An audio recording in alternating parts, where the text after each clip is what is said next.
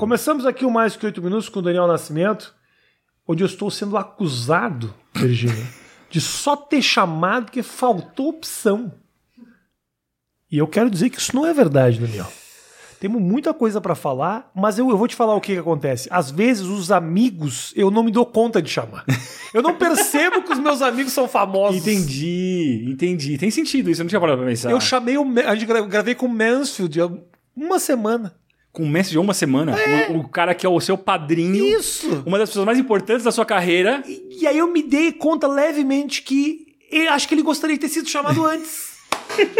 Eu falei, mas é porque amigo, eu não me dou conta que a galera pode querer saber coisa. verdade. aí eu me dei, aí eu vi você no Flow. Eu falei, gente, o Daniel. Eu tava no Flow, mas eu tava com os barbichas. Com os barbichas. Mas quando você chama um terço dos barbichas, então, boa sorte pra você com esses views, galera. Pra quem não sabe quem eu sou, é normal, fica tranquilo. é É, eu sou um daqueles caras dos barbichas. Vocês vão colocar o que no GC? Cara, não, é. Tô com essa curiosidade. Daniel. Nascimento. é, entre parênteses, barbichas. Tá bom, tá, Tá. bom. Barbichas é com X pra quem vai fazer. Por, porque, porque a pessoa sabia de onde saiu. Exato. Eu saí de lá. Esse é o verbo Saiu de lá. Esse ele não é só saiu de lá, como ele criou lá. Ele criou lá. Aliás, o nome Barbichas foi você que te inventou? Não, eu, a gente é meio nebuloso esse lugar. Vocês tá tinham barbichas? Então, eu acho que a resposta pra isso é a gente só tinha barbicha. A gente era Tá. tão novinho quando a gente começou os Que barbichas. tentava barba. Exato. Que aí, mas a gente só tinha aquelas, aquela barbicha, aquele bigodinho que nasce. Hum, sim. Então a gente fazia o bigode, porque a, época- a moda do bigode não existia. Tá. E a barbicha também não existia, mas era menos ruim. Aí a gente deixou a barbicha e aí virou isso. E a gente colocou X pra ficar divertidinho. Mas o fato de vocês colocarem o nome Barbichas durante muito tempo obrigou vocês a terem barbichas do tipo assim, puta, eu não aguento mais ter barbicha, mas eu tenho que ter porque é o nome do meu grupo? Cara, sim. Isso é um- Sim, é um questionamento é um questionamento, é um questionamento importante, é verdade. A gente tem barbicha até hoje por causa disso. É, Ah, é? é meio que. Eu, eu não ligo Até muito pra isso. hoje? Eu tenho a barbicha aqui, ó. Por causa do nome do grupo. Por causa do nome do grupo. Eu acho que virou. o- a barbicha, na minha opinião, Uhum. é, virou um. Tipo um nariz de palhaço. É uma, é uma coisa que começou com uma coisa bobinha, que a gente só tinha barbicha na época pra poder falar que o nosso nome era esse. E aí a gente, a gente só manteve isso. E isso é uma coisa que ficou ridícula. Tem uma, uma barbichinha. Até hoje não é uma coisa tipo, nossa, aquele cara lá, meu Deus, você viu aquela. E Teve uma barbicha. época com cavanhaque era uma coisa show. Teve, teve. teve um momento que olha lá o cara cavanhaque, dava uma questão. Não é muito boa essa frase. Teve um momento que o cavanhaque foi Era- uma coisa show. Era uma coisa show. Vamos colocar aí, eu já gostei desse começo, já gostei. Teve. Mas você bem disse o cavanhaque, não a barbicha. A barbicha era, Ah, a barbicha era limite- não, é limítrofe. E aí a gente manteve. Então era uma coisa ridícula pra gente não esquecer que na nossa cara, bem na nossa cara, sempre vai ter uma coisa ridícula, que era o que a gente comédia. te. ah, de alguma forma você sente que te limita profissionalmente o fato de você, que é um cara que faz coisa pra caralho, dirige, é um puta de um diretor, um cara que tem umas Obrigado. puta ideia, roteiro, de você ser o- sempre o Daniel dos Barbichas? Nem um pouco. Eu acho muito legal eu ser o Daniel dos Barbichas. É, porque o Daniel dos Barbichas, ele. é, como você falou, gente- eu criei os Barbichas. Então, não dá pra falar. Ah, que, É, que não é pena. o. Não é que você é chamado do Antônio da novela Esperança. Exato. Se fosse assim, eu acho que sim. Se eu tivesse um projeto paralelo e aí você fica conhecido por causa desse projeto, que não é seu, Sim. mas o Barbichas é um projeto que eu faço parte junto com o Anderson O Emílio. Cigano Igor. Você ser o Isso, Cigano Igor. Isso. O Cigano Igor, nossa senhora. O Tonho da O Lua. tio da Suquita. O tio da Suquita é o pior. Porque ele nem ganhou tanto. Era um comercial de 30 Exato, segundos. Exato, e ficou pra sempre o tio da Suquita. E o trabalho dele era fazer comerciais. Quando ele fez a Suquita, ele ficou tão grande. Exatamente. Fechou as portas. Você conseguiu escapar disso, né, Rafinha? Você fez vários comerciais, mas Então. não foi bom o suficiente pra acabar com você. Então, na verdade, não. Na verdade é o seguinte. Na verdade, é, mas, talvez seja, mas a minha teoria é de que é o seguinte: o cara faz muito comercial quando ele não tem um nome. Então, assim, você não vai botar Entendi. agora o Thiago Lacerda pra fazer o cara da propaganda da Oi Exato. fazendo de conta. Nelson! Vira o Fá- Fábio Assunção. Não tem, não tem, não tem, não tem mais como. Então, assim, ele é o Fábio Assunção. Então, ele vai fazer a propaganda da Nextel contando a história Sim, de Fábio- trazendo toda a bagagem dele de Fábio Assunção pra Fábio Nextel. Assunção. Ele traz o Fábio Entendi. Assunção para Nextel. Então eu acho o seguinte: eu era a Rafinha que fazia os testes e tal. No momento que o nome Rafinha Bastos começou a ter um certo. Um peso do Rafinha. Trazia toda aquela bagagem do Rafinha. Olha que bagagem de merda que eu trago. Uma bagagem que se tem aquela, aquela rodinha que tá quebrada. Isso, uma bagagem ali zoadinha, aquela mala esquecida. Ela funciona, ela serve. É, mas, mas, às vezes. vezes, aquela malinha de brechó. aquela Exato, malinha de brechó é é. esquecida. E aí acabou. E você sabe que durante um tempo foi uma preocupação minha mesmo. Sério? Sério? cla- claro, porque eu tinha uma entrada. Meu- o primeiro dinheiro que eu ganhei na minha vida foi fazendo comercial. Ah, eu pensei que você tinha feito já no stand-up já. Não, não, ah, ah, não, porque eu comecei a fazer comercial, cara, era 2004. Eu lembro de uns comerciais, porque eu entrava na página do Rafinha. Eu Isso. sou velho assim, né? E eu entrava na página do Rafinha e via os vídeos que você fazia, que você subia. E depois, quando começou a ter comercial, eu vi que alguns até tentaram meio que imitar algumas coisas que você tentou fazer. Era coincidência? coincidência, Ah, tá. é. Eu Tinha pegava um que muito subia na mesa e fazia umas caretas. eu pegava muito comercial de dança. Mas é por causa dos seus vídeos. Você não achava que era por causa dos vídeos da página Rafinha? Não. Você sabe, Caramba, por quê? Porque você era um dançarino? por incrível que pareça, eu sei dançar. Você sabe dançar? Por incrível que Eu pareça. nunca vi você dançar. Às vezes que eu vi você dançar, você estava fazendo sempre comédia. É, é. Mas quando você canta, eu sei que você sabe cantar. É, Você é afinado. Eu sou afinadinho. É. Mas dançar é porque é o seguinte. Rafinha, eu, eu, não sei o que a gente tá fazendo aqui mais. Eu e agora sei, eu quero eu só aquela sei. geral. Não. Eu quero um break do Rafinha agora. Não. eu, eu fazia. ah, eu fazia testes, né? Sempre tinha comercial de dança. ah, da Vivo, não sei o quê. E aí, sempre quando chamavam, me- me chamavam para os testes. Porque Tá. o cara. Talvez por causa do negócio da página do Rafinha, o Ok. cara do teste sabia que eu sabia me mexer. Tá. Então ele me mandava para fazer os testes junto com os caras que dançavam. Entendi. Os caras que dançavam nunca pegavam os fios. Por quê? Porque ele tinha toda uma dança dele. e era ridículo. Os caras queriam um idiota. Entendi, entendi. E a minha dança era uma dança idiota, mas eu sabia receber coordenadas. Entendi. O cara falava, não, faz mais assim. Eu conseguia chegar no que o cara queria. Então eu era um idiota que não sabia dançar tão bem, mas o cara que dançava bem não tinha graça. Então é muito legal. No começo, você começou a sua resposta falando que você pegava porque você sabia dançar bem. É. E no meio da resposta você foi entendendo que, na verdade, o cara tá falando: Meu, é muito legal desse cara, é que ele acha que sabe dançar. e a gente vai falar pra ele dançar o melhor, e vai ser uma droga, e vai ficar muito bom pro nosso Eu comercial. acho que o meu ego não permitiria que eu dissesse. Tá escrito no roteiro: Homem que dança mal um. Aí, só, só tiraram o mal. Eu fiz bem esse papel, mesmo eu sabendo dançar. Na minha cabeça. Entendi. Na sua cabeça você é um puta Eu dançarino. fiz um papel de mal dançarino, Entendi. apesar de ser um grande dançarino. Entendi. Entendeu? É essa a É limitação. muito bom isso, cara. Ah. Mas eu lembro de você, eu também tava lembrando da coisa mais antiga que eu te vi, é, que foi no Crown Plaza, no teatrinho que você teatro, fazia, que era é verdade. 120 lugares. Aliás. Foi Pô, isso? virou, virou sobre mim aqui, mas tudo bem. A gente ainda vai falar sobre o Daniel Nascimento aí. Você que Calma, você aqui, que tá ansioso querendo saber um terço dos barbichas. O Daniel Nascimento não vê interesse nenhum, tanto não vê interesse nenhum na vida Não, dele vamos que ele só já de mim agora. migrou pra não, mim. não, não, não, não, eu quero falar de bem. mim. Eu quero só- falar de mim. Eu quero falar como eu me senti quando fui ver você. Não. Mas eu vou falar quando eu soube de Daniel Nascimento. Opa! Entendeu? Isso eu já não sabia, é Eu verdade. fiquei sabendo de Daniel Nascimento e de Barbichas, né? Porque aí veio com Barbichas, entendeu? Que era. Parentes, barbichas. Daniel Nascimento Daniel Nascimento, parentes. parentes Barbichas. A prima da. Lembra, né? A prima da Júnia, Sim! a, a Beatriz, Beatriz, a Bia, a Bia. falava, ela era dona do teatro lá, né? Isso, a família dela era dona do Teatro de dona São Paulo. do teatro já de São É Paulo, aí. que era na Zona Norte. E ela falava: você tem que assistir uns caras que fazem comédia, são maravilhosos, são caras incríveis, incríveis e tal. Vai lá ver, vai lá ver, vai lá ver. E um dia realmente eu fui lá assistir. E era uma coisa estranhíssima. Você assim. foi assistir a gente antes de eu ir conhecer Eu você? tenho quase Acho certeza não. que sim. Eu tenho quase certeza que sim. Uau. Eu tenho quase certeza que sim. Pode ser? Ah, porque elas davam os ingressos pra Júnia, era dona do teatro, e eu acho que eu fui assistir com ela na época. E era uma coisa louca, porque assim, vocês eram muito bons, mas não estavam no circuito. É, a gente tinha acabado de nascer. A gente literalmente ali naquele teatro foi onde a gente nasceu. Tanto que o projeto O Improvável nasceu ali depois que a gente foi algumas vezes assistir você no Crown Plaza, que a gente começou aí, a gente foi no, no, no seu clube, no seu o negócio de comédia stand-up, qual que era o nome que tinha? O primeiro que você fez em São Paulo. Clube da Comédia. O Clube da Comédia. É, a gente foi assistir o Clube da Comédia com você, o Manso e tal, todo mundo no comecinho. É, ficamos amigos. Exato. E, e eu fui no Beverly, se não me engano. Você foi, cara, na nossa. que a gente considerou nossa estreia oficial. Será? Eu acho que eu fui lá. Teve um show que a gente fez lá em Pinheiros, num bar, uma vez, que você foi. Isso, foi que até você me disse, Rafinha, tem uma piada que você tá fazendo que é muito parecida com uma do Seinfeld, dá uma olhada. E eu fui olhar e realmente era o É. mesmo tema.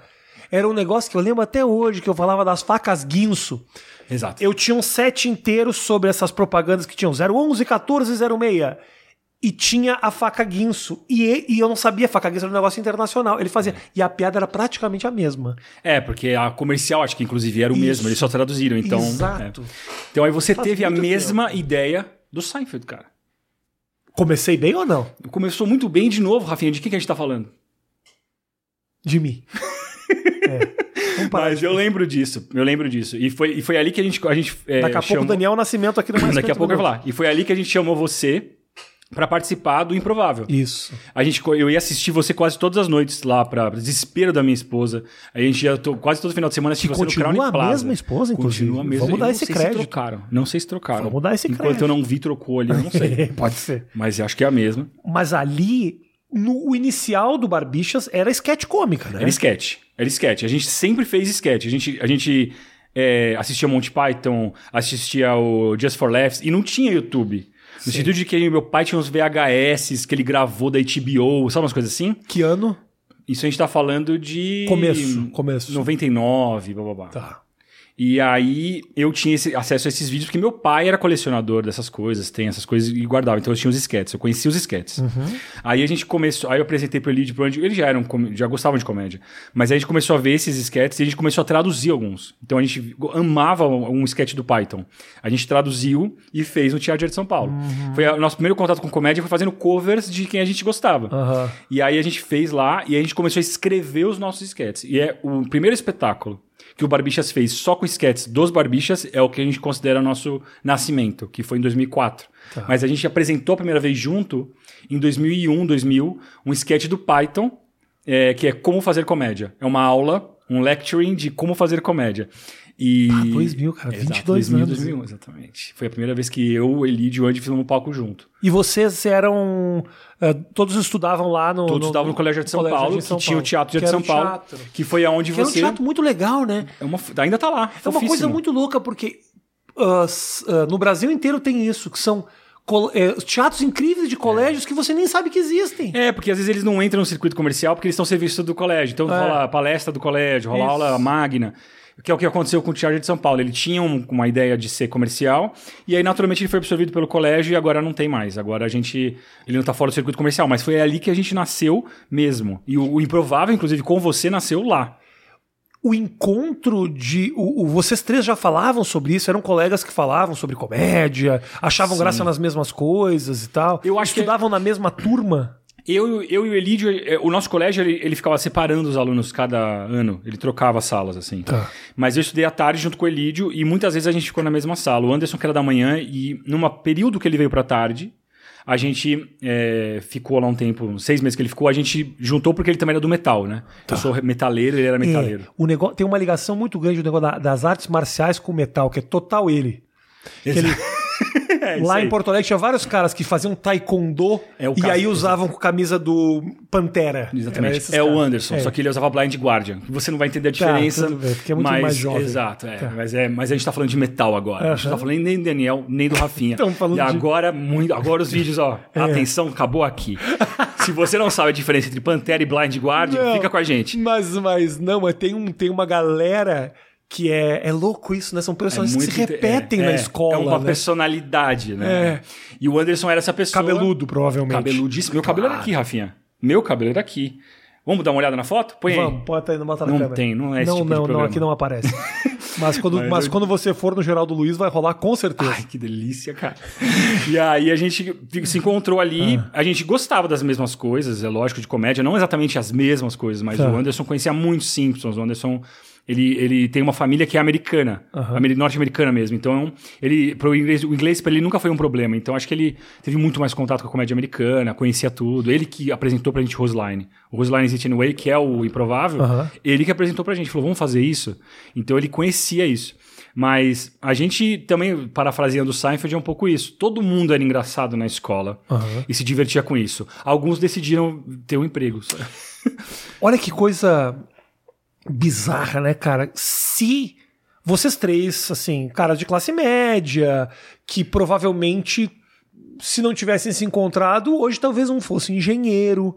No teu caso, não tanto, né? Porque o teu pai já era artista, o cara que trabalhava com audiovisual. Sim. Aliás, o pai do Daniel é um cara puta cara fudido. Minha mãe também né? trabalhava com, com não isso. sabia. Trabalhava, trabalhava, foi atriz, foi cantora, e te- depois abriu uma empresa de produção cultural, de, de teatro. Então eu tô meio nesse lugar Tá. audiovisual. Eu acho que eu ia acabar TV, numa, eu ia é, numa agência de publicidade que Aham. pagasse menos mal. Tá. Eu acho que eu ia estar lá com uma. Aí com um cavanhacão legal. Ah, entendi.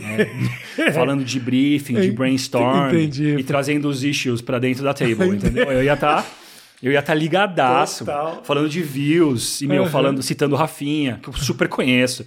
Ia falar que é um puta brother, ia ser super assim. Mas olha só que azar. Pra, pra comédia. Não, cara, e, e- ah, o teu pai. Você lembra, meu amor, que antigamente tinha. Era uma. Era um. Visualmente. ah, Não sei se é. Meu amor, pra você saber, você que tá em casa, é a equipe do Rafinha, é, eu o, é o estagiário César. dele. César, meu amor, você. Eu tô sem o Matheus. O Matheus, que é o cara que. Verdade, eu vim hoje pra conhecer é, o Matheus. O Matheus é o meu braço direito, mas o Matheus agora ele arranjou um emprego. Putz. Ele arranjou Acontece, um emprego. E aí, aí, aí minha mulher tá. Tô muito, muito bem acompanhado, obviamente, mas Tá, aí eu. tá, tá. Mas aqui em São Paulo tinha, bombava muito, inclusive no espetáculo teatral, na televisão teve que eram uns personagens, não sei se você chegou a ver isso em algum momento, que eram personagens e que a cabeça era um monitor. Exatamente. O Serginho Groisman fez isso há não muito tempo. O. Pânico, o Pânico. Não, foi- agora, agora tá todo mundo fazendo, Isso. todo mundo tem um iPad e põe na cara, né? Mas a ideia era essa. É. Era um espetáculo teatral onde o vídeo era gravado, não era? Exato. A, a imagem era uma televisão de tubo, ainda é, na verdade. Aham. Essa aí, vídeo, chama videocriatura. Isso. E é uma televisão que você põe na, põe na cabeça. é, Ela dá problemas a longo prazo, mas é Aham. isso. E aí tá pré-gravado aqui em cima, mas o corpo não. Então você tem a sensação da, da presença do corpo, só que é um monstro gravado aqui em cima. Então dá pra você gravar qualquer coisa. E o Serginho Grossa, meu pai, ficou muito tempo no matéria-prima fazendo. Ah. é, ele fazia acho, toda semana uma, uma, uma intervenção. Mas não é só esses, esses bichos, é tudo que é híbrido de corpo com, com, com, Com telas. tela. É, meu pai fez na década de 80. Mas agora todo mundo, todo mundo faz e. Mas, mas ele tem os Mas ele créditos tem dele. crédito pra tem. caralho, imagina. Não, se você coloca hoje vídeo criatura ou Otávio, ou Otávio Donassi, vai aparecer só todo o trabalho dele no, no Google, tem coisa no YouTube. Então isso de alguma maneira te inspirou a trabalhar com audiovisual, ter isso em casa acontecendo? Estranho falar isso porque meu pai é mais artista e a minha mãe trabalhou como diretora de programa na TV Cultura. Ok. Então, assim, é, o lugar que eu, você, a gente vai entrar ainda quando a gente for falar de mim alguma hora, é, vai, de trabalhar com direção de, de, de programas e tal, Aham. pode ser que tenha a ver mais com a minha mãe. Ela dirigiu o que na cultura? Ela dirigiu muito documentário na cultura, sobre a Segunda Guerra Mundial. Que é, divertido. Era um assunto pesado. Ela fez sobre lixo também, eu lembro que ela fez sobre lixo, sobre ecologia. E, e aí eu fui na, na sala de edição da cultura quando não tinha idade nenhuma pra ficar lá, Aham. vendo aquelas. E dava, dando risada daquelas máquinas que você rebobinava. fazia- aí fazia. Eu É. achava aquilo muito engraçado. E era isso, que Cara, eu, eu- eu, da mesma forma, eu fui assim mesmo, assistindo meu pai dando entrevista. Vamos falar de mim um pouco? Eu também. você assistiu Rafinha, seu pai dando Eu entrevista? assisti, cara. Ah, mas que ano foi isso? Era, isso era 1994. Mentira! É verdade. Em 94 já tava 94, casado. 94. 94, Rafinha. Não, você é verdade. quando? 94 não, desculpa. Vamos pôr no Wikipedia aqui quando Calma você aí, nasceu? calma aí, 94? Não, não, não, desculpa. Não Nasceu era em 84. 91.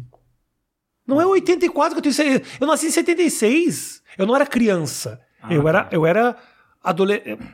Quando eu, eu- no, segundo, no segundo grau, no primeiro ano do segundo grau, se eu não me engano, que eu tinha 15, Uhum. eu acho, meu pai foi secretário da saúde do Rio Grande do Sul. Ele dava entrevistas na emissora. Ah, entendi. E aí eu ia na emissora e eu via aquilo, e eu falava que legal isso aqui. E tem os jornalistas e os repórteres. Era. Exatamente, E é. acho que é isso, né? Você viu isso. É, eu tava nesse meio, a minha família toda meio trabalha com isso, com arte, aí eu, eu acho que eu ia, não ia escapar, né? Eu tive muita sorte de, de conseguir fazer os barbichas, de dar certo os barbichas com ele e com o Anderson, e a coisa tomou proporções que eu uso o meu conhecimento de audiovisual, porque o trabalho artístico só, você principalmente sabe muito bem disso, e hoje todo mundo tá entendendo isso, já não vale mais só ser comediante, você tem que fazer a gravação, tem que estar preocupado com o áudio, tem que saber onde que hora você posta. Sim. Então isso me ajudou muito porque muita gente no Improvável, em 2007, perguntava nos comentários aonde isso passa.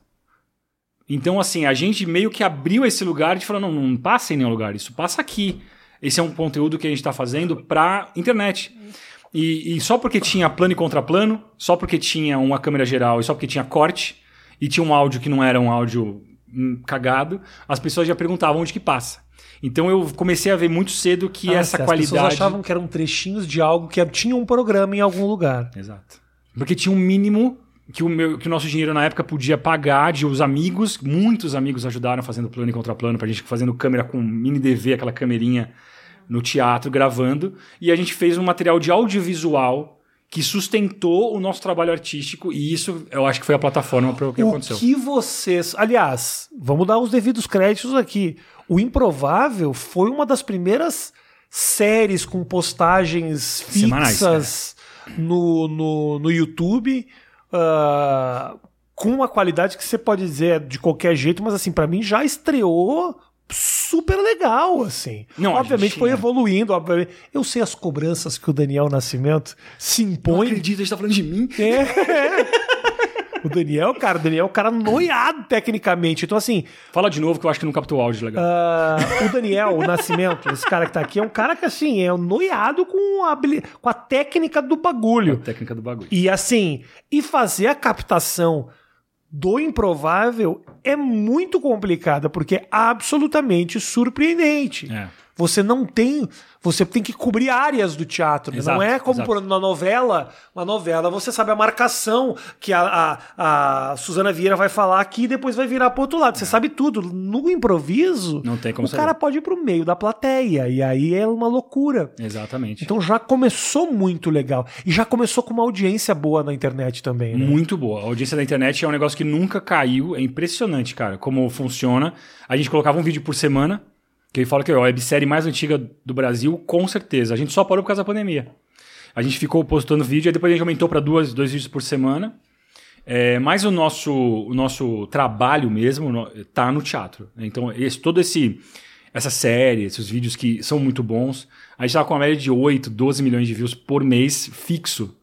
Só que isso, pra gente, o importante é que isso ainda converte. Isso é muito legal de ver, das pessoas irem ao teatro. Então, assim, muita gente vai a primeira vez ao teatro por causa da gente. Você também passou bastante por isso. Primeira vez Passei. que a pessoa vai ao teatro Sim. é pra ver a gente. Então, essa conversão das pessoas das mídias pro teatro, eu acho que é a coisa mais legal que os Barbixas fez, assim, que as pessoas, muita, muita gente emocionada de saber que apaga a luz, de que abre a cortina, de não saber nada disso.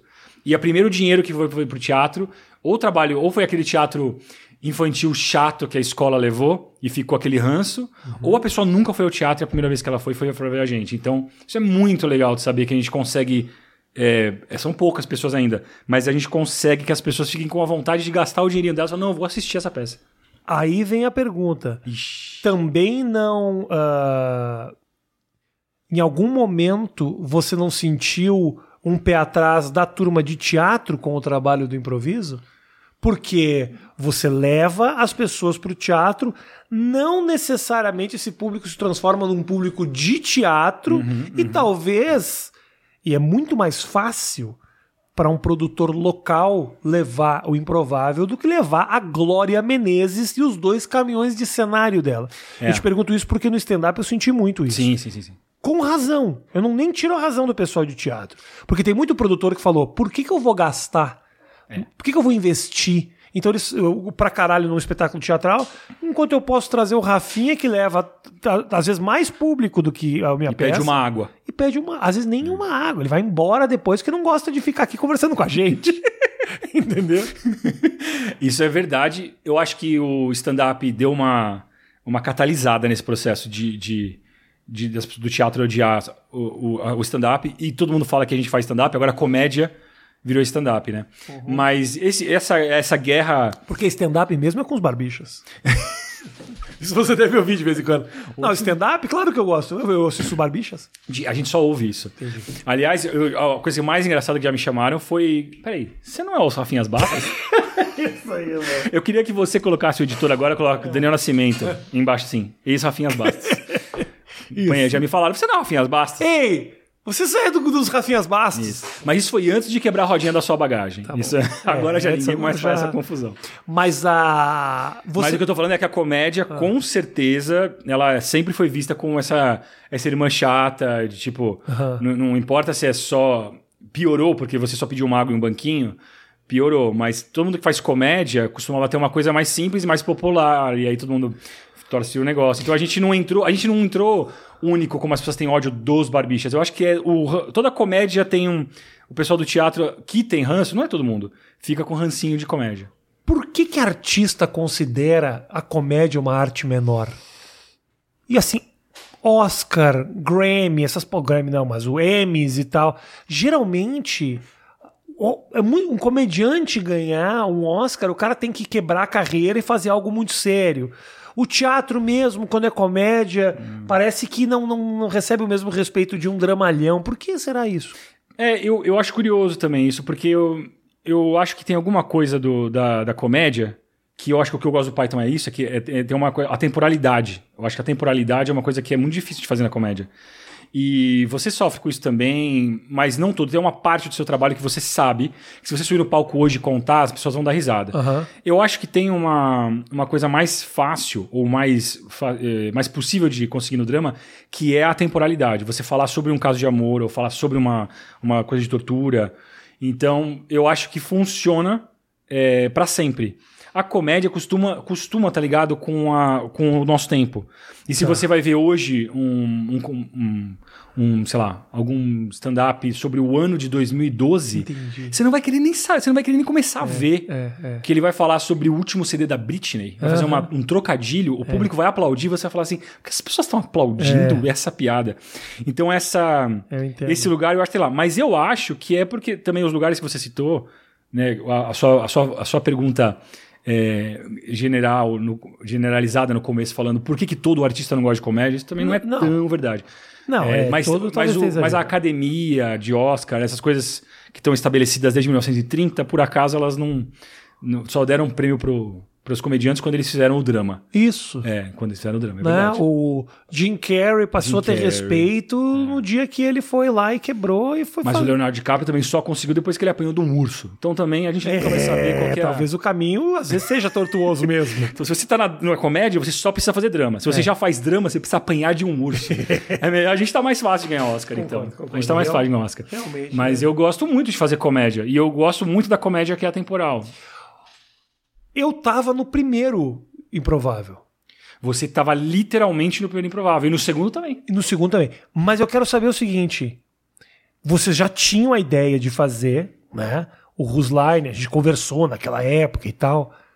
Mas no momento que vocês fizeram isso, a carreira de vocês me mudou. assim, Totalmente. completamente. Sim, sim, sim, sim. E quando você fez essa primeira apresentação, você sacou? Olha, temos algo realmente muito especial aqui. É, foi. Não, na verdade foi o seguinte: a gente fez a primeira apresentação com você e foi muito divertido porque ali no Teatro de São Paulo é muito a nossa casa. Então Isso. o público era nosso amigo. Sempre quando a gente fazia espetáculo lá, o público não era boa métrica, porque ele ria, ria porque era nosso amigo e ria muito. A gente saía. Nossa, que legal. É, quando a gente fez o Improvável com você, foi quando a gente saiu do, da nossa bolha. Então, você ter topado participar com a gente Vamos falar de Rafinha Bastos agora, vai lá. Fala mais, irmão. Porque na época você, você não era famoso para absolutamente ninguém, É. a não ser pro, pro pessoal da margem do YouTube, que era onde a gente tava. Uhum. Só que você tava pra entrar no CQC. Você tava um segundo de, se, de ser o famoso. 2007, né? Foi 2007. Final de novembro de 2007. É, é. Você tava um segundo de virar o Rafinha Bastos CQC.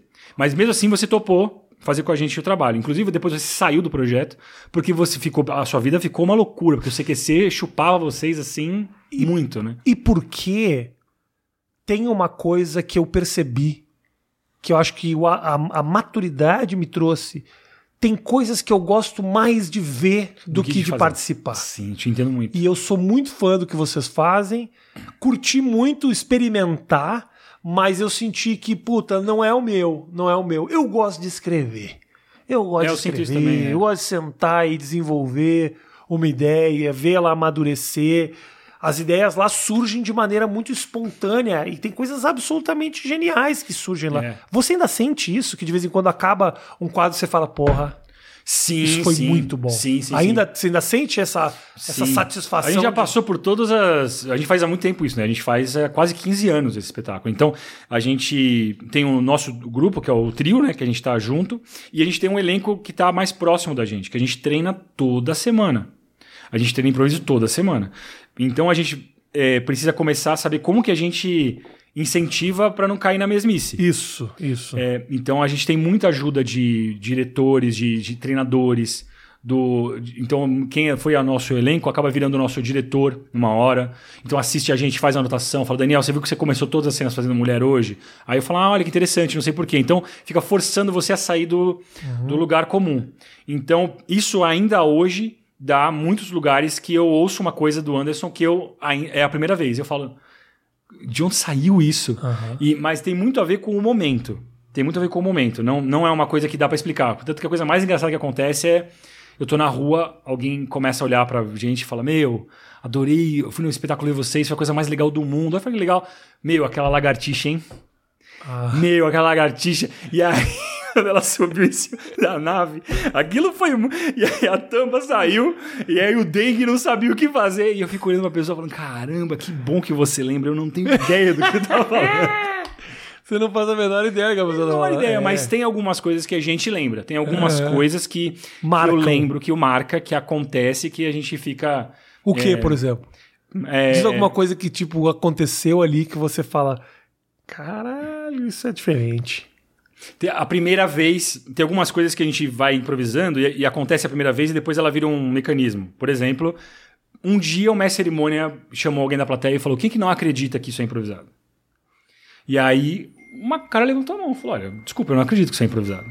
E aí rolou um clima meio chato, assim. E ele falou assim: bom, tudo bem, então, qual é o seu nome? O que, que você acha que acontece? Aí o cara explicou: ah, eu acho que vocês ensaiam. Eu acho que vocês têm umas palavras, vocês ensaiam. E o teatro todo ouvindo aquilo, e é a gente ficou meio assim, a gente começou a fazer espetáculo. Aí o mestre cerimônia uma hora pegou o cara, falou assim: você, é o seu nome?" é, fala um objeto. Aí o cara falou: ó, copo, copo plástico. Aí a gente fez uma cena, e aí o cara pegou, terminou a cena, o mestre cerimônia virou e perguntou: Robson, você acredita? E o teatro era gigante, tinha mil lugares. Ele gritou lá do fundo: Eu acredito! Cara, o teatro veio abaixo. O teatro veio abaixo. O teatro começou a gritar urrá, começou a gritar. Mas assim, foi uma catarse. E aí a gente começou a correr no palco, a gente gritou, a gente falou: não precisa fazer mais nada. Valeu, galera, vão improvar, foda-se, não sei o que. lá. Foi embora. E aí até que virou uma. Foi uma coisa tão forte isso, que depois o pessoal, que tem uma galera que vai assistir sempre a gente. E aí eles têm uma, tem uma camiseta que eles têm chamada Eu Acredito. Ah, que ótimo. E, e virou uma coisa. Às vezes o, o mestre cerimônia às vezes usa esse personagem. Ele fala: quem é que não acredita? Tá. E aí a gente às vezes faz Isso esse é lugar de bom, novo. porque aí eu- porque tira a dúvida de algumas pessoas que foram com essa dúvida na cabeça mesmo. Exato. Não, muita Na- gente duvida. Na primeira vez, porque na segunda vez eu- é idiota ele achar que vocês ensaiaram dois espetáculos inteiros e estão fazendo de conta. Eu acho que a melhor maneira é você ir duas vezes, mas é- começa a ficar. Parece que eu tô querendo convencer o cara a enganar ele mesmo, né? Você fala, você duvida que é improvisado? Vem amanhã. É tipo, você você acha que eu sou otário? Vou gastar um dinheiro amanhã? Mas quando o cara vem duas vezes, tipo um ano depois, ele vê de novo, ele, ele, aí ele começa a acreditar. Mas a Sabia mãe. disso? A gente acha que é, que é ensaiado. É, assim. até hoje. A, a, a, a história que a gente conta é que a mãe do Elídio assistiu a gente pouquíssimas vezes, mas ela foi já. E recentemente ela começou a acreditar que era improvisado. e ela começou a falar assim: não, eu entendi que é improvisado, mas o musical não, né? o musical improvável, que é o último jogo que a gente faz, ela, que a gente improvisa a música mesmo, faz a letra na hora. E ela falou: não, eu entendi que é improvisado, mas o musical não. Musical. Eu, já- eu acho que aí fica difícil de acreditar. É. E depois os diretores de TV também sempre têm essa conversa com o diretor de TV. O diretor, todos os diretores que dirigiram a gente para os programas que a gente fez para TV. Ah, mas nós vamos passar por isso aí ainda. Esse é um assunto que me interessa Será que a demais. gente vai passar por isso? Nossa. Mas você não tava lá, Rafinha? e a gente tá aqui falando sobre o quê? Daniel Nascimento. Meu amor, dá uma olhadinha ali só nos celulares pra ver se chega alguma recado. Meu filho viajou pela primeira vez sem Sério acompanhante mesmo? hoje. Ah, é? É. Então eu tô meio. Quantos anos ele tem? Tá, minha irmã já está lá. Eu falei- pra minha mãe. A minha irmã perguntou que horas ele chega. Eu falei quatro, mas ele chega às cinco. Eu quero que ela esteja uma hora antes. entendi, lá. entendi. Ele chega quatro, quatro, quatro e meia. Quatro e Mas meia. quantos anos ele tem?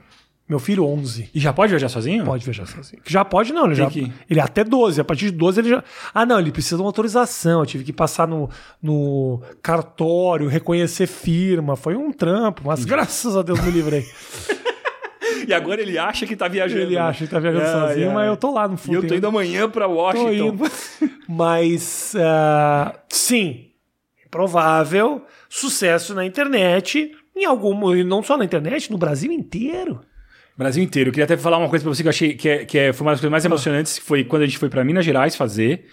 um cara foi assistir a gente, foi tirar foto, ele falou que trabalhava numa farmácia e ele deixava o vídeo carregando de madrugada para quando ele chegava na farmácia na sexta-feira, a primeira coisa que ele assistia era o vídeo no YouTube, porque a internet era tão lenta que ele só tinha no, no trabalho. Isso foi, a gente tá falando de 2009. Então teve um fã que em 2009 ia pro trabalho às 6 horas, ele deixava carregando o vídeo no YouTube, ia para casa e no dia seguinte ele assistia o vídeo. Então é, de- é dessa idade que eu tô, a gente tá falando do improvável. Provavelmente essa era uma farmácia que sempre na hora do cara pagar, o cara fala, não, tá sem sistema, esses papos, que é isso. Pode ser que seja São isso. esse tipo de internet, Pode ser esse tipo de internet. Não, a gente tá falando de 2009, é da internet de escada em alguns lugares. Ainda em 2009? Pô, farmácia, vamos se atualizar. Porque 2009 já, já dava, já dava. Conexão já. DSL, né, Rafinha? É o mínimo, né? Num Napster, para um Napster O ficar mínimo. legal. Mas vocês, quando vocês começaram a viajar, você tinha ideia de que as pessoas eh, de que tinha potencial para ser algo. Porque, assim, obviamente, você recebia feedback do Brasil inteiro. Não, você, quando você perguntou pra mim, é, quando, quando foi essa mudança do, do, do É. improvável, mas depois você trouxe o assunto pra ser você de novo, eu. É o ego, é o ego, é o ego. Não, eu vou Ele pegar me no seu- atropela. Eu acho muito engraçado isso. Ele eu é também eu gosto de ficar se perguntando às pessoas, então eu faço tipo, mas não- você pode fazer o que você quiser, Eu sei, o eu é sei. seu. Hoje eu até tô falando um pouco de mim. Daqui a pouco eu vou falar sobre o dia quando eu jogava basquete. Eu sempre falo sobre isso. Basquete? É, É, importante, eu quero tem. ouvir sobre basquete. Tá não tem nada mais interessante. né? Mas eu, é, o ponto de, de mudança foi quando a gente colocou na internet, e aí a gente pegou mais duas. Tinha mais duas é, diárias no Teatro de São Paulo. E a gente colocou as duas para vender ao mesmo tempo. É, sei lá, em julho. E o espetáculo era setembro e outubro, um negócio assim. Uma apresentação, uma quinta e uma quinta. Então eu tinha 700 ingressos para vender, 650. E vendeu em duas horas. Isso já gravando e postando na internet? Não, a gente, o primeiro espetáculo que você fez com a gente, a gente gravou, postou. Eu lembro. Gravamos, postamos, colocamos na internet. Bombou na internet. Ah, o primeiro já, É? é, verdade. Bombou na internet. Aí a gente colocou na, pra vender esse espetáculo e 300 ingressos sumiram em duas horas. 700 ingressos sumiram em duas horas. O, o cara que cuidava da bilheteria ligou pra mim falando que ele tirou o computador da, da, da internet porque a fila que tava no teatro pra comprar tinha tipo umas 100 pessoas e ele não ia conseguir atender as pessoas. Então ele desligou o computador da internet pra atender as pessoas que estavam na fila. Aí nessa hora eu falei, acho que a gente pode entrar em cartaz. É. E aí a gente entrou em cartaz no- em 2008 fazendo uma vez cá por mês, um negócio assim pra testar, porque eu tinha muita preocupação com a qualidade. Então a gente começou a treinar, a gente começou a entrar em contato com o Márcio Balas pra treinar a gente, pra entender o que era improviso. E em 2009 a gente entrou em cartaz todas as quinta-feiras no Tuca e nunca mais saiu. E aí todo 2009, cara. Faz 13 anos já. A gente, a gente bateu o recorde de, de espetáculo mais tempo em cartaz da história do Tuca.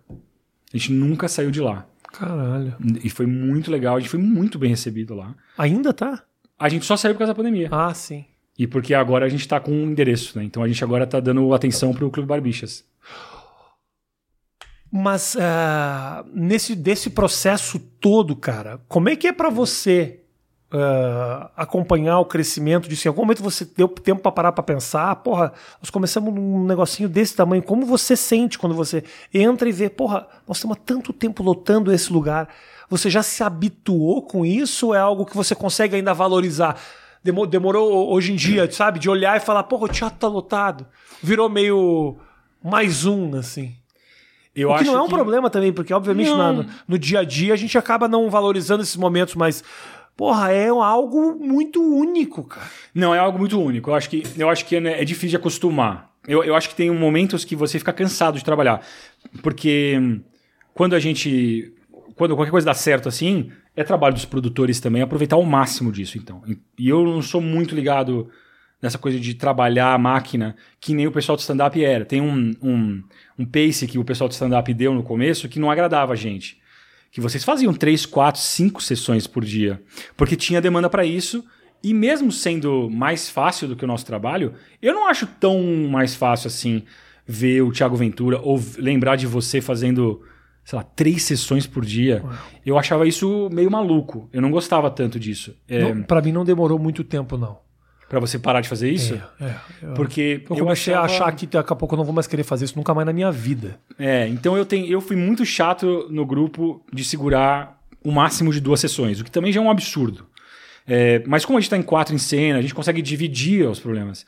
Que também é uma outra diferença muito grande do stand-up para o que a gente faz. O fato de eu estar em grupo, se um dia o Anderson está meio gripado, eu e o Elidio a gente consegue trabalhar e vice-versa. mas tem um nível de atenção e de foco que vocês precisam que eu não preciso. Eu Exato. posso ligar um automático e fazer uma hora. Pode.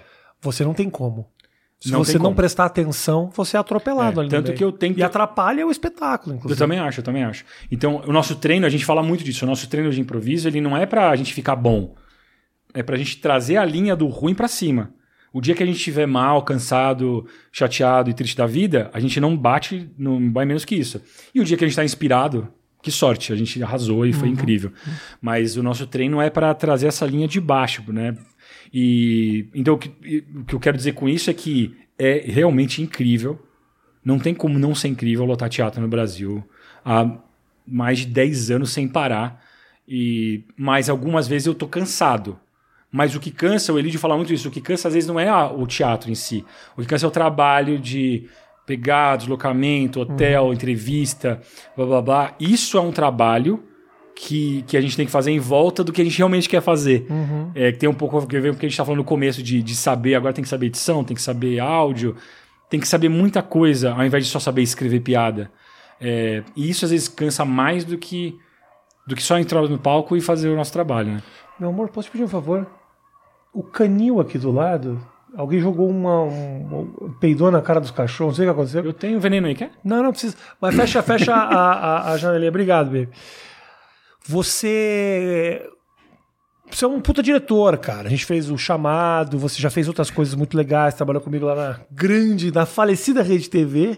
Mas fizemos o chamado central duas Fizemos temporadas. duas Eu Fiz você temporadas. correr mais do que qualquer Pá, jogo de basquete. Cara, pô. Peço desculpas aqui em rede nacional. Que louco o chamado central, né? Cara, o povo tem um carinho tão grande por esse projeto e aquele tipo de, de, de coito interrompido que você sente que, tipo, é tão gostoso, mas o que, que acontece que não tem a popularidade que deveria ter? Eu acho que assim. É, o- é o veículo.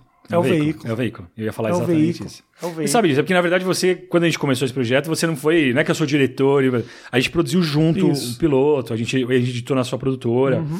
Uma né, a ideia gente- que nasceu na Rede TV. É isso que eu ia falar.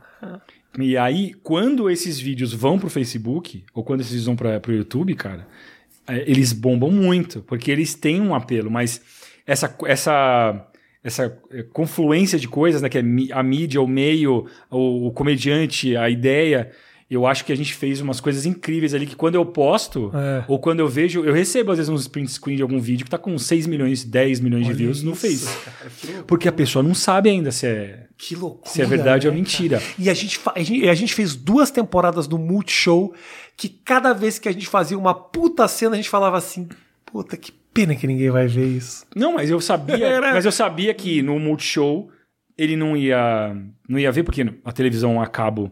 Não tem, não tem, não tem muito o que fazer. É. Não é culpa do Multishow, Multishow é um canal maravilhoso. Deu Sim. uma oportunidade ótima pra gente fazer muita coisa. A gente tinha uma audiência muito legal pros níveis dele, mas mesmo assim. Não, o Multishow é ter a topado esse projeto completamente com humor muito diferente do. Multishow é incrível da parte deles. Christian no Só Multishow, que- um grande abraço pro Christian. É, que- mas que o que eu fiquei preocupado, eu falei, puta, eu, é colocar isso, é porque o objetivo deles é fazer a TV a cabo É. bombar. Mas agora que o motivo mudou, agora que é o G show, agora, que, Uhum. agora que a coisa eu acho que ia pegar muito, porque esse assunto tá ficando muito em alta agora. O assunto de segurança pública É. e como que a polícia. E o sensacionalismo em volta do Polícia 24 Horas, esses programas têm muita audiência. Se você não conhece Chamado Central, eu indico pra você procurar na internet. O próprio YouTube tem uma série de cenas onde a gente fazia. Era um. O canal Rafinha Bastos. Tem, tem, meu, tem o tem, piloto, tem, tem, os tem. pilotos lá. Os 10 primeiros episódios a gente colocou no meu canal. Que eu vi outro dia, entrei lá e é tudo vídeo com mais de 500 mil acessos, cara. Aí, ó. Foi crescendo aos poucos. Hoje tem muito acesso naquilo ali. Mas a pergunta, Rafinha, que, a- que o Brasil quer saber. Qual a pergunta? Vamos supor que, então, o programa dá certo. Porque tem muito disso agora. É. Passa cinco anos, o programa dá certo. Aham. Porque volta uma onda, o Netflix liga pra você amanhã e fala: Não, eu quero chamar central A aqui. Rafinha." Netflix? A Netflix não. A Netflix vai ser um reality show de, de bundas. Não, se a Netflix quisesse, a gente ia fazer isso amanhã. Você faria? Amanhã, amanhã. Rafinha, eu vou te pôr pra correr. Netflix.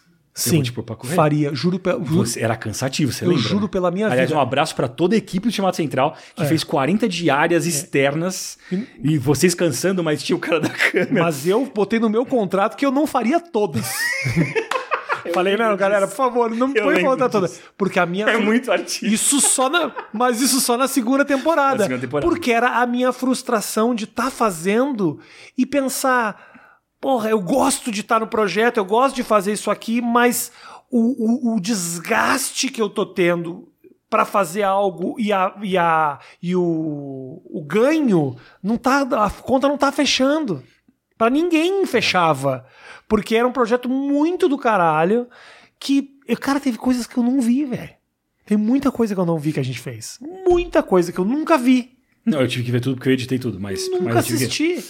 E era maravilhoso assim aconselho você que não viu o chamado central eu vou dar um jeito de postar isso em algum momento, assim, sabe? eu, tentei, eu, tentei, comprar os direitos para botar na internet. Mas vamos falar disso, Rafinha. Vamos comprar esses direitos aí. De repente a gente pega de volta e faz a terceira temporada. Eu, precisa... eu acho que dá pra fazer. Tem uma cena que até hoje ela não é exemplo. Se o chamado central não. É, putz, é, é foda isso, né? Essa é uma questão também. Foi uma questão no começo. A gente queria fazer. Lembra? A gente conversou. Sim, sim, sim. O chamado central era nosso, era meu e teu. E a gente falou, e aí, vamos fazer com o Multishow para que a gente. O Multishow vai nos dar a oportunidade de fazer duas temporadas. Mas a gente deixa de ser um projeto nosso. Não, mas a maioria dos projetos é assim. A maioria dos projetos, quando você vai para uma grande player, ele, ele morre lá, fica com ele. Eu fiz o Eu, Ela e um milhão de seguidores, que agora, em 2022, eu posso postar no meu canal se eu quiser. O projeto é meu. Entendi. Por quê? Porque foi feito através da minha produtora. Ele volta para mim depois de cinco anos. Ah, entendi. Chamado não. Pode ver, a Floresta foi super legal com a gente também. Super A Floresta resolveu muito pra Eu gente. acho que se a gente postar algumas cenas também, não botar, postar os programas na, in, na íntegra, eu não, acho. mas eu acho legal fazer isso pelo Multishow até. Eu acho legal fazer isso porque, porque é um projeto que foi muito divertido de fazer. Eu acho que ele tá ficando mais relevante. Eu lembrei de outro dia de uma cena que voltou para mim que ela tava bombada. Que é uma cena que tinha tiro, inclusive, que era vocês correndo no escuro, aquela correria. E aí falaram que o suspeito tava com uma camisa salmão. Era só essa piada. E aí vocês pegam três caras, são três negros, um tá de camiseta rosa, um tá de, um tá de salmão e outro não sei o que lá. E aí vocês param na frente dos caras e fica falando. Cara, eu não, eu não sei o que, que é salmão. Aí, o, aí, rola um, um, aí rola um depoimento. Bom, a polícia é treinada para identificar a cor de pele. A gente não sabe cor de, cor de roupa. então a gente tá chamando o nosso especialista. Aí tinha um especialista sempre da Polícia Civil que vinha, que era o Cezinha que quem fazia o Victor Beatle. É. Aí ele ligava, ele olhava, ele pegava o tecido, experimentava, ele falou, não, esse aqui que é salmão. Aí vocês fazem, porra, o cara sabe tudo, mano. O que eu mais gostava do especialista tinha, um, tinha um, o Vitor fazia, que era maravilhoso. Que eu, gosto, eu gosto muito da cena da cadeira. Que ele tá na cadeira e aí ele pega uma faquinha, ele começa a raspar, tira uma lasca, ele dá toda a técnica, ele descreve a técnica que ele tá fazendo, ele tira, ele experimenta e fala: é uma cadeira. Ah, eu gostava dessa piada que você criou Muito pro idiota. Sérgio. A piada pro Sérgio que você criou, que ele era, ele era viciado e não sabia, né? Tudo, tudo, todo tinha vez tinha uma pressão de drogas, você tinha que experimentar. e aí você, você sempre fazia no dente. Sempre, fazia no dente. Sempre. E você falava, e aí você falava, meu, é droga, é droga, é, é droga. Mas com uma leve, é leve, leve felicidade, assim. É, é droga, é droga, é droga. É. é droga. E o Evandro também fazia muito bem com você. A equipe toda, o elenco tava muito bem. É, o elenco era muito bom, a equipe que fez aquilo acontecer fez é. com o dinheiro que não tinha, aquela é. famosa história. Isso. E tinha a turma muito mil, boa. Ah, todo mundo que trabalhou com a gente. Puta... 100 mil atores que trabalharam. Eu dirigi gente que eu não conseguia nem falar oi, porque era isso. Você tinha que gravar nove cenas por Pessoas dia. Pessoas que meses depois foram bombar em séries da Netflix. Eu vi muita gente, alguns é. atores que fizeram participações que depois estavam fazendo novela. a gente lançou muita, muita gente nesse Brasil. A gente não lançou ninguém, Rafinha. Não lançou? Não lançou ninguém. Ah, queria me dar aí... esse crédito aí. Eu queria me dar esse cara. Mas você. Uh, como é que você divide a tua, a, tua, a tua atenção entre o teu trabalho de diretor e o trabalho de palco, assim? Porque são coisas diferentes pra caralho. São. são. E, e, e você tem, você tem muita vontade de seguir esse caminho também, né? Sim, sim, mas. Na é direção. Que... Você fez muita coisa. Fiz. Seguir esse caminho. Você já, já é um puta diretor, mas assim. Como é que você faz para se dividir? Se você tivesse que escolher alguma dessas coisas em algum momento, como é que faz isso? A principal demanda é o. É, entre parênteses, barbichas. Colocaram aqui, não vai colocar Daniel Nascimento entre parênteses, entre chamado parênteses... central. Não, não, chamado central. chamado central. Quem sabe, Rafinha Natália. Programa dos polícia. Programa dos é. polícia. Mas é, o, o, bom também de trabalhar nos barbichas é que eu não deixo de dirigir, de fazer as coisas todas. Então a gente acaba escrevendo nos barbichas, então eu escrevo. Eu acabo dirigindo também nos barbichas. E, e atuo também, que é o que eu menos sei fazer. Eu também faço nos barbichas. Então, meio que nunca deixei de fazer. O que acontece é que eu acabei sendo. Acabei caindo em outros lugares onde eu sou funcionário. Isso também liga outro, outra chavinha em você. Porque você ser dono da coisa e trabalhar e ninguém poder falar assim, eu acho que tá ruim isso aí que você fez. Então, quando você muda para outro lugar e começa a trabalhar, então eu fui trabalhar em séries que para Amazon, que daí vem, vem umas coisas. O próprio Multishow, quando a gente trabalhou, a gente tinha que apresentar os roteiros e ouvir da- o feedback do Multishow falando: Isso aqui não tem graça. É. E aí você fica falando, putz, é, eu sei que isso tem graça, porque eu trabalho com isso. É. Mas aí você tem que entender o que, que o, o, o Multishow quis dizer com aquilo. Então essa coisa vai Essa calejando. negociação, né? É, então isso vai calejando, eu acho. E os projetos, tem projetos que tem a cara do Barbichos, o Barbichos pode fazer muitas coisas, mas às vezes eu sou chamado para outras coisas, até para fazer publicidade, às vezes. Dirigir coisas de publicidade, escrever o- a série Homens lá pro, com o Fábio Porchat pra Amazon. Uhum. Fiz as duas temporadas também. Agora eu fiz aquele LOL, eu escrevi para aquele LOL da Ah, Amazon. Eu não sabia se estava envolvido mais nesse. louca é, me ligaram, você quer ser redator de uma, de uma de um reality de comédia? Eu falei, tem roteiro reality de comédia? Eu aceitei por causa dessa loucura, assim. Como foi esse negócio aí do LoL? Foi legal, galera? Foi, Feedback foi inter- bacana? Foi muito legal, foi muito legal. Não, o feedback tá sendo ótimo, né? Você assistiu, chegou a assistir alguma coisa? Não, eles me convidaram para participar do elenco. Do, da, primeira, da segunda agora ou da primeira? A primeira. É que, é que a primeira tava no meio da pandemia, né? Não, mas não. eh, Talvez eu, deve, eu devesse ter pesquisado um pouco mais, assim, mas quando chegou, tipo, são vários comediantes numa casa e não pode rir. Eu falei, é isso aí. irmão, eu não vou fazer isso. Não me interessa. Eu sei não, ri muito bem com 10 Eu comediantes pod- em qualquer camarim. E outra coisa, eu poderia tranquilamente não rir durante dois meses. Eu ganharia isso. Mas não era essa a questão de Não, não é ganhar ou não ganhar. Não, não. É, É senão fazer um programa divertido. É graça, fazer um programa divertido. E tal. Ah, daí depois eu descobri que tinham vários amigos que toparam, gente que são meus amigos, que são gente engraçada. Talvez eu, em outro momento eu até teria feito. Não, mas eu tô falando, é isso, na verdade. na hora o- que chegou, eu falei, "Mas como assim? É, ele, ele, ele tem um, ele é um programa que tá muito sucesso no mundo inteiro e tal, por isso que eles apostaram. E eu acho que tem tudo, tudo para dar certo. Eu não consegui assistir ainda, mas é isso. Eu Você não viu? não consegui Você assistir. dirigiu e não viu. Não, não dirigi, eu fui, eu sou um dos redatores. Tem 10 redatores, cara. Uma equipe incrível de redação. Os, uns top comediantes do Brasil. É isso, um puta programa pra quem gosta de comédia, mas assim, é um programa meio que pra comediante, eu acho, porque não é uma coisa que eu não poder rir, é uma tristeza, né? É, é. É, mas assim, foi um trabalho intenso pra caramba, com a direção, um avião, tinha muita gente na equipe, foi a coisa com mais dinheiro que eu vi na minha vida, assim, disparado. Quando, em algum momento da trajetória do- dos, dos barbichas e do improviso, né? Televisão se interessou muito por essa linguagem. Vocês tiveram uma experiência na MTV com quinta categoria, né? Era quinta Sim. categoria na época, né? Ah, depois te- teve na, na, na- na Globo lá com o Tomara que Caia e tal. Adorava o Tomara que Caia, me diverti muito, me diverti muito.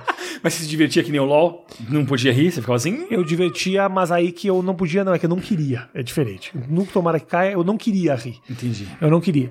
Mas porque existe uma leitura desses caras que é o seguinte: ah, aquele negócio de improviso é legal, então vamos fazer. Se- ignorando completamente o fato de que existe. Não é uma- um estudo, é um estudo de anos. Sim. Que vocês no terceiro ano ainda não eram bons, assim. Exatamente, é isso aí, isso aí. Tipo assim, não é só jogar o Eric Johnson e ele se vira aqui. Ah, o Eric Johnson ele é ótimo. Ele tem o Romário que ele imita. Não é assim que funciona. Foi um pouco isso, um pouco de descaso com essa trajetória pra conseguir. Porque o Tomara que Caia era um programa absolutamente sem graça. Eu posso falar isso. Você pode falar o que você quiser. Eu posso falar isso, mas porque Seria muito bom se politicamente correto falasse que você não pode falar mal eu não posso falar do Caia. O Caia era muito ruim. As pessoas que estavam lá estavam completamente perdidas. Você sentia que era ruim e eles sabiam disso, assim. O que era mais triste ainda, né? Que foi meio tipo, vamos fazer uma coisa de improviso, não, improviso na Globo. Chamaram vocês pra ser meio ah, consultores, não era? É, a gente acabou sendo. A gente foi chamado na última Conta a hora. história do Tomara que Caia. Vou contar a história do Tomara que é um que Caia. projeto de improviso na Globo. É, Era na muito mais do que isso, né? O Tomara que Caia, pra quem não viu, que eu acho que é muita gente, É, tô- talvez a gente esteja É. falando de algo que nem é interessa que ia pessoas. falar. É melhor a gente voltar pra você. E vamos falar de mim. Joguei basquete até. o- Não, fala aí, não interessa sim, não, pô, não, é que o Tomara que Caia é o seguinte: primeiro que o elenco era muito bom. O elenco era muito O elenco bom. era muito bom, sim. E era a volta de fazer um- uma teledramaturgia ao vivo na Globo, depois do, do- Na verdade, Fantástico. eu ia falar depois do, do Sai de Baixo, mas Sai de Baixo também não era ao vivo. A, gente, a Globo tava voltando com a teledramaturgia ao vivo, e isso já por si só é um mérito que é acima da média. E o Boninho topar isso é muito louco. Só que o problema é que eu acho, particularmente, que colocaram muitas gamificações sobre simplesmente isso. Se tivesse uma peça de comédia todo dia depois do Fantástico, ao vivo na televisão, isso já ia ser tipo incrível. Aí fizeram essa dinâmica de que quando o cara erra o improviso, eles erravam alguma coisa, trocava o elenco. Então tinha um elenco duplicado que trocava. Então eles continuavam a peça do mesmo ponto. Então os roteiristas tinham que criar uma peça por semana. Olha que do caralho esse, esse projeto. Com um elenco de comédia, fazendo todo domingo depois Fantástico. Só que daí eu acho que, na minha opinião, muitos formatos foram colocados em cima. Então aí tinha o É. improviso. E o improviso, quem escolhia era uma máquina. E aí o pessoal de casa votava em quem ganhava no improviso. E aí os barbichas eram uma das cartas. E, É. lá. e aí eu acho que toda essa gamificação é, fez o pessoal ficar meio perdido. Isso era um formato criado por eles ou era. Então, e ainda de tudo era um formato criado por eles. Então tinha todo o interesse, eu acho, deles de fazer o formato depois vingar para vender para Austrália, blá blá blá, e ganhar dinheiro com o formato, que é um clássico. Sim.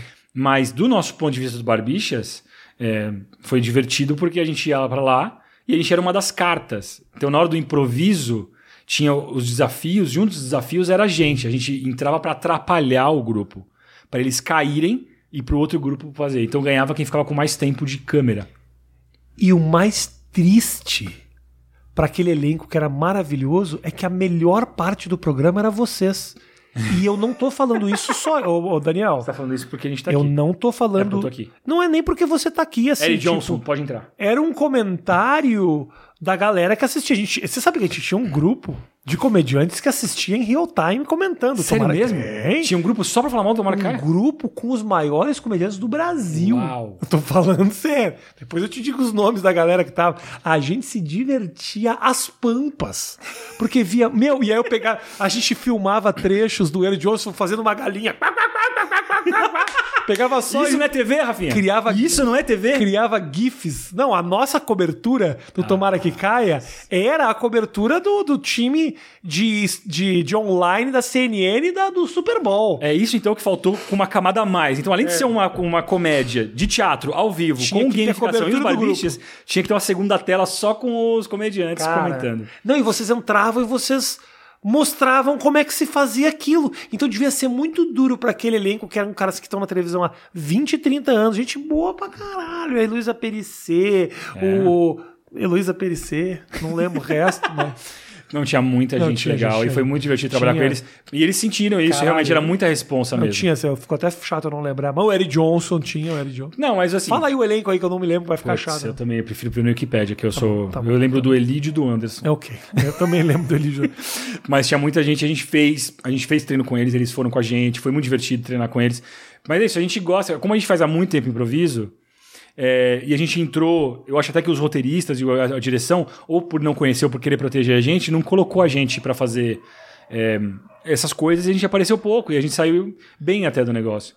Mas a gente fazia o aquecimento, era muito divertido o aquecimento também. Então a gente, de barbichas, a gente não ia ao ar isso. A gente é, tinha uma plateia de verdade ali. Cara, era, tinha uma plateia de verdade. Você acredita nisso, cara? Eles montaram um teatro Aham. toda semana e era um público diferente. E aí a gente fazia o improviso no cenário. A gente não conhecia o cenário. Aí eu- As barbichas a gente improvisava é, no cenário e isso não ia ao ar. E era muito divertido. A gente ficava lá, eu ficava mestrando, ele de onde improvisava, a gente trocava, a plateia ria. Aí a galera vai começar em 10. A gente fazia isso na hora do Fantástico. Isso, nem sei onde tá gravado isso. E aí os caras falaram: tá vendo tudo isso engraçadíssimo que vocês acabaram de assistir? Agora assistam a versão com Eric Johnson. Não é, mas a Red Jones era outra coisa. Era outra coisa. Mas era, mas assim, Mas foi. eu, posso, eu posso falar mal que eu não tenho rabo preso, que a Globo nunca vai me contratar. Entendeu? Então não tem problema É nenhum. verdade, a Globo nunca vai te contratar. Nunca vai. Então Uma tá mala tudo- quebrada. Quantas vezes foi no jogo? Eu não fui nenhuma vez Eu no fui jogo. três vezes no jogo. Você foi três vezes. Eu queria só dizer isso pra você. Eu vim só pra dizer isso. Eu Eu, nunca fui no jogo. fui três vezes, Rafinha. Nunca. A terceira vez, eu, é, a terceira vez eu já tava até acostumado. O Jô foi assistir. Você sabe dessa história? Não sei. O Jô foi assistir o Clube da Comédia. O Jô faz o Clube da Comédia? Isso. E te chamou pra fazer um projeto de improviso? 2006. Não. Eita. E ele falou: tem um projeto, tomara que caia. aquela- Não, ele falou, ele, ele me puxou depois da minha apresentação, num canto, e falou: Como é que é seu nome? Eu falei, Rafael, olha, Rafael, parabéns, cara. Porra, que legal ver um sangue novo. Dá pra ver que você se descobriu no palco, você tem um humor pesado, uma coisa muito legal. Maravilhoso. Parabéns, ele me puxou, cara. Ele chamou todo o clube da comédia e não me chamou. todo não. Todo não, porque. Ah, chamou todo. Chamou todo. Chamou todo. Chamou todo. Chamou todo mundo. Todinho. Todo mundo não me Eu chamou. vi- outro dia vi o produtor do Clube da Comédia lá. Tava, tava. Depois teve um negócio, humor na caneca. Os caras tinham começado há duas semanas. Não me chamou. É verdade, humor na caneca, eles chamavam todos os comediantes que estavam Todos. começando. Todos, todos. E alguns bons que já tinham começado. Isso. Chamaram todos. Todos. Menos. Eu, não, menos eu. Acho que foi você que não chamaram, né? Menos eu. É Menos eu. verdade. Eu fui três vezes lá, O Rafinha. Danilo, o Danilo nunca foi também. O dele nunca foi? Nunca Tem foi. certeza? Absoluta. Eu acho que ele já foi. Absoluto, nunca Você foi. só não viu. Nunca foi porque porque quando começou a abrir de verdade pra comediante, a gente já tava na Bandeirantes. Ah, Então assim, problema também. mas teve um período ali que ele chamou uma série de comediantes, inclusive os caras do Clube da Comédia, que foi o Diogo Portugal, foi a Marcela Leal, foi o Marcelo Messi. humor na caneca era um negócio incrível. Porque se você vai lembrar, ele não era só de stand-up. Ele, ele fazia o stand-up, mas ele também tinha personagens. Foi nessa época que eu conheci os Desnecessários. Foi nessa época que eu vi o, o Médici. Então tem uma, não era só isso. Então eles chamaram todo mundo mesmo, Rafinha. Menos. Menos eu. Quem é um comediante muito foda do Brasil que você fala não tem o reconhecimento que deveria ter? Que não tem o reconhecimento. Olha, Rafinha, que pergunta boa pra falar de você de novo. Não, não, não, não. De... não de mim. Eu acho que eu tenho muito mais reconhecimento do que eu mereço. Não, foi muito bom você falar que você não foi reconhecido. reconhecido. Bom, e agora? A pergunta é a seguinte: Qual é o comediante? Quem você acha que deveria ter no jogo que você acha que é um gênio? Não. Quem que você acha que é tipo, que você assiste e você fala, puta, é um dos caras mais engraçados do Brasil? Ai, caramba, que pergunta boa, caceta. Eu não esperava que você fosse fazer isso. É, eu, eu acho que os comediantes. Tem tanto comediante bom, cara. É que eles estão começando, né? Acho que a pergunta que você fez é quem que tá há muito tempo fazendo, né? Quem que já tá há um tempo fazendo. Eu tenho, eu, né? tenho, a res- eu tenho minha resposta, mas eu quero ver a tua. Eu posso ouvir a sua resposta? Só pra Pode. ver, o, ver onde Pode. acerta. Não, não é que não tem reconhecimento. É um cara que tem uma carreira super sólida, super bem, bem, bem constituída, mas que eu acho que deveria ter o seu talk show na televisão, assim. Paulinho Serra. Nossa, eu ia falar. Paulinho Serra, pra mim, é top 3 mais engraçados do Brasil. Só perdendo pra Rafinha Bastos. e pra Rafinha Bastos. Primeiro lugar, Rafinha Bastos, segundo Rafinha Bastos. Não, Não, o Paulinho é- Serra é um bom exemplo. Eu tava, eu tava Eu pensando ele, ele. um gênio mesmo. É, porque ele sabe, ele improvisa, ele faz stand-up, ele faz. é, escreve, é, faz personagem. É. tem a coisa do carioca que, puta, é, é, é, é, é um charme, entendeu? No cima do palco. Eu acho ele um. Eu acho também que o Paulo Vieira também, aqui agora o Paulo Vieira deu uma bombada, mas ele também Paulo. era um cara que eu lembro de conversar com ele quando ele- o Barbicha foi fazer show em 2009 é, em Piauí. Uhum. Entendeu? Piauí não. Não Foi Piauí. Foi Tocantins. Foi em Palmas. Desculpa, Paulo Vieira. É palmas. É, mas eu acho que não tem voo direto, hein? Tem que ir por Brasília. Tem que ir pro Brasília. Eu fui pro Brasília. Achei importante essa informação. É, eu acho que tem muita gente que faz sketch também, que não é tão completo, mas eu gosto muito de sketch, eu sinto falta disso. Eu acho que você também já falou sobre isso, que eu acompanho a sua carreira, e a gente também de fazer sketch, eu acho que tem uma é, sketch de, de palco, assim, eu sinto falta disso. Tem o grupo, sabe, o, o Melhores do Mundo, as Olívias, o Antropofocus. Tem uma galera que faz comédia de sketch que, eu, que, eu, que é o que eu me levou a fazer o trabalho que eu faço hoje, que é o do Python e tal, que eu sinto falta ainda de ver, sabe? O Parlapatões, que é voltar a fazer sketch, assim, é, puramente no palco. Que o, que o Porta pegou um pouco esse lugar pra pra fazer sketch de vídeo, que deu essa bombada. Mas eu sinto falta disso. Eu acho que esses grupos que eu falei são grupos que eu, que eu acho que podiam estar mais. é, não são comediantes completos, Sim. mas são grupos. Eu acho que a- eu sinto falta muito Falta de do grupo. formato, mais do formato. É, eu acho que é uma coisa muito solitária de uma. É muito legal trabalhar em grupo. Eu acho que isso é uma coisa que ajuda muito. Muita gente odeia isso, principalmente stand-up, porque a carreira é Não, muito focada. Eu acho do caralho. Não, a carreira é muito focada, né? Você chega pra fazer um grupo de stand-up, Uhum. se você sabe que é o quarto, você já vai chegar meia hora de Isso. espetáculo.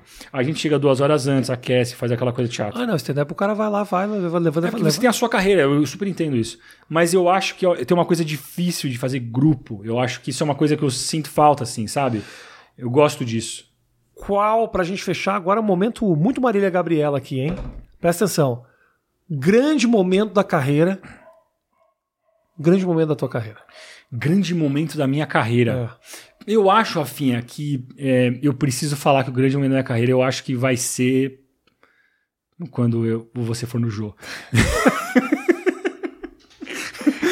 Não, eu acho que foi muito legal é, a abertura do Clube, do clube Barbicha de Comédia. Do Barbichas! foi um momento Eu já ia pular por isso. Ia até, ia até legal. parecer inveja minha, hein? Não, eu, nunca ia não- achar isso, porque eu te não- conheço. Tá, não, não. É, mas falar foi disso. muito, muito legal fazer, Isso. abrir uma casa, ter um CEP, é, ter na planilha, ter que trocar um extintor Uhum. num grupo de comédia é uma coisa muito interessante. Legal. E eu, e isso é, eu tô muito feliz, ciente de que eu sou um péssimo investidor, porque eu acho que abrir um clube de comédia numa pandemia é uma loucura. Ainda mais lá, Abriu- que foi abriu- muito importante, né? Abrir um boteco, bo- abrir uma, um, pico, um carinha vendendo picolé na pandemia é ruim.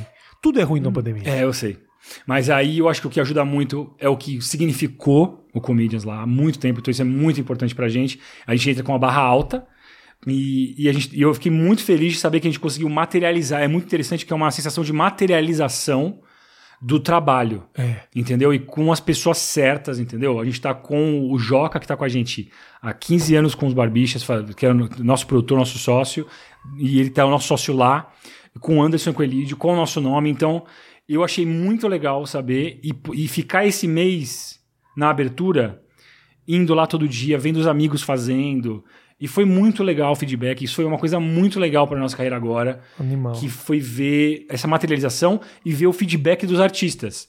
Entendeu? As- os amigos indo lá, felizes que a gente conseguiu, que a gente pegou e tal. Isso foi muito, muito grande assim. Foi uma coisa emocionante de ver, porque muita gente está inclusive fazendo pela primeira vez o show. Então voltou lá, o Whindersson voltou a fazer show lá. Tá. O Mota foi fazer show lá, entendeu? O- então foi muito legal ver esse encontro de novo com a plateia. Boa. Então foi uma coisa muito, muito legal acontecer e eu queria convidar. Clube Barbichas, é arroba Clube Barbichas? Arroba Clube Barbichas.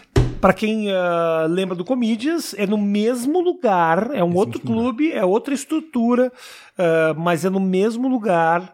E, e tem muito show legal. Eu dei olhar, olhei a programação outro dia, tem muita coisa diferente, assim, né? Vocês variam os tipos. O Comedians era muito stand-up, stand-up e sim, tinha um dia de improviso, stand-up, stand-up, stand-up e um dia de improviso. Lá eu já vi show, é show de drag, é show de improviso, é show de stand-up, show de personagem É. fantoche. Isso, a gente fez, a gente fez durante um mês inteiro da Dia das Crianças, a gente fez um infantil, todo meio-dia, tinha uma matinê. E a galera ia? Ia, a galera ia. A gente aumentou o palco, né? Então a gente conseguiu fazer. A gente colocava a criançada é, num EVA assim no chão pra ficar perto do palco. boa. E as gar garotadinha bêbada, às onze meio-dia. Nossa, Ah, uma graça. galera chapado o coco. Ai, tomando. Eles tinham oito anos e tomavam uísque oito anos. Uma Tem graça. uísque, oito Uma anos, graça. que ótimo, combina, né? E aí, Nasceu junto com o uísque. É uma graça. E aí a gente, tá, é, a gente vai tentar fazer variado. Então é isso. Tem improviso, tem stand-up, tem personagem, tem um show de drag que tá um sucesso.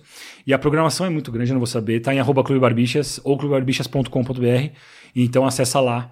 Clube Barbicha de Comédia. É o clube de barbicha, é o clube de comédia mais próximo de você, se você mora perto do clube. Ô, Daniel, cara, eu fiquei feliz do Elídio e o, e o Anderson não ter vindo. Você ficou feliz? Fiquei ter vindo? feliz, fiquei feliz. Não ia acrescentar em nada. A nossa conversa foi muito boa. E também nós não temos espaço aqui, né? Nós, temos, nós somos limitados do espaço. né? É, a gente tem uma coisa similar. Eu gostei muito de ser chamado. Gostou é, mesmo? Gostei muito. Foi uma você boa até- conversa? Eu gostei. Fazia tempo que eu não falava com você. É verdade. E a gente nunca sentou pra falar do chamado central. Nunca sentou. Porque como ele foi atropelado, a gente deu certo, a gente falou muito no começo. Aí depois atropelou fazer, Fazer. Depois a coisa, depois você ficou velho e que não Fiquei queria mais velho, correr. Fiquei velho. Aí você dói, começou- dói, né, Você cara? começou a colocar em contrato que você não queria estar nas diárias. Na segunda temporada do Chamado Central eu tava muito pesado. Eu sei. Agora eu tô legal, agora eu emagreci muito, mas naquela época, Então pá, quando estreou a terceira temporada? quando a Netflix chamar. Netflix, se a Netflix ou a Amazon quiser fazer chamado central, conta comigo. Só pode ser esses dois players. Puta, cara, mas vamos fazer pra quê? Pro canal Sony, pra de novo ninguém ver? Não, Puta, tem um monte de player que ninguém vê. Graças a Deus agora ninguém vê mais nada. Até a Netflix ninguém mais tá vendo. Porque agora tem a Amazon, Netflix, tem a Disney. Imagina estrear na Disney o chamado. Tiro. Tem quantos, quantos de, de streaming tem que você consegue lembrar? Tem até o YouTube Originals. Tem, YouTube, tem Globosat, tem Discovery Plus, que a gente paga.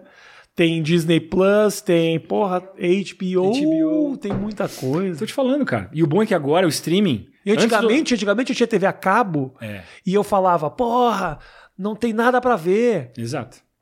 Agora tem, mas eu, eu, eu pago muito mais, né? Porque eu pago Eu todo mundo Eu separadamente. Eu vi você postando essa conta, eu fiz a... Aí quando você postou, eu falei, deixa eu fazer a conta também. Eu fiquei irritadíssimo. Eu pago tudo, pago Spotify. Mas pelo menos eu não tenho filho, então o Discovery lá em casa eu não pago. Não, mas o Discovery é pra adulto. Rafinha, você não. A gente tá vendo, vou te falar. Tem um. A gente assiste só por causa de um reality que a gente gosta. Paga uma, uma assinatura por causa de um reality. Um reality. Que às vezes nem tá no ar, porque a gente espera a temporada. Só que quando estreia a temporada, a gente quer assistir no dia que lança. Entendi. Eu e a Virgínia. Vocês não binge. Se chama Nine Days Fiancé. Ou Ah, 90 Dias pra Casar. A gente assistiu a série e os outros 18 spin-offs que tem. Porque tem a série, que é o 90 Dias pra Casar, tem o antes do 90 Dias pra Casar, tem o depois, tem o 90 Dias pra Casar no exterior, né, amor? Entendi. A gente paga e eu pago. Eu não só pago Discovery, olha como eu sou idiota. Porque assim, eu, eu não gasto dinheiro. Sou um cara que você sabe, você me conhece. Eu sabe sei, aliás, eu vim buscar meu cinto que você pegou e. a gente vai procurar, vai procurar.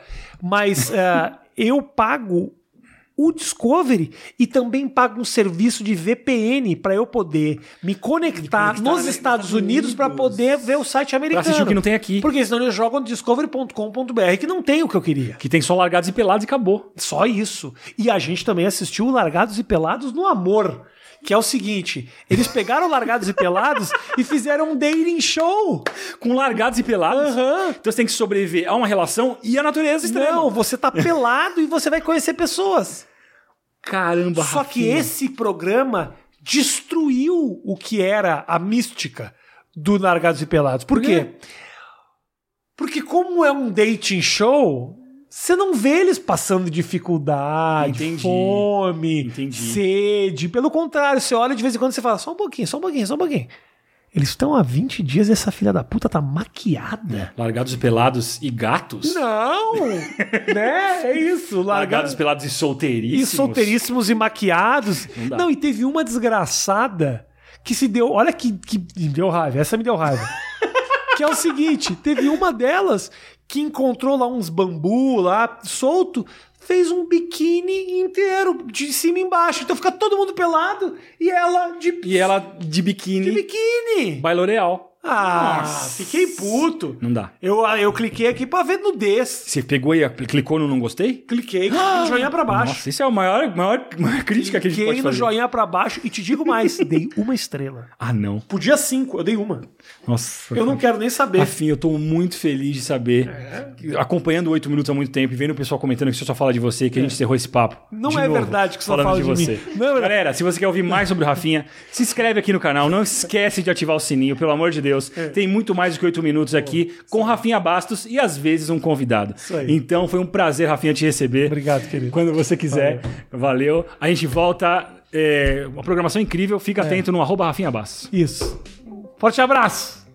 Tchau. Se cuide.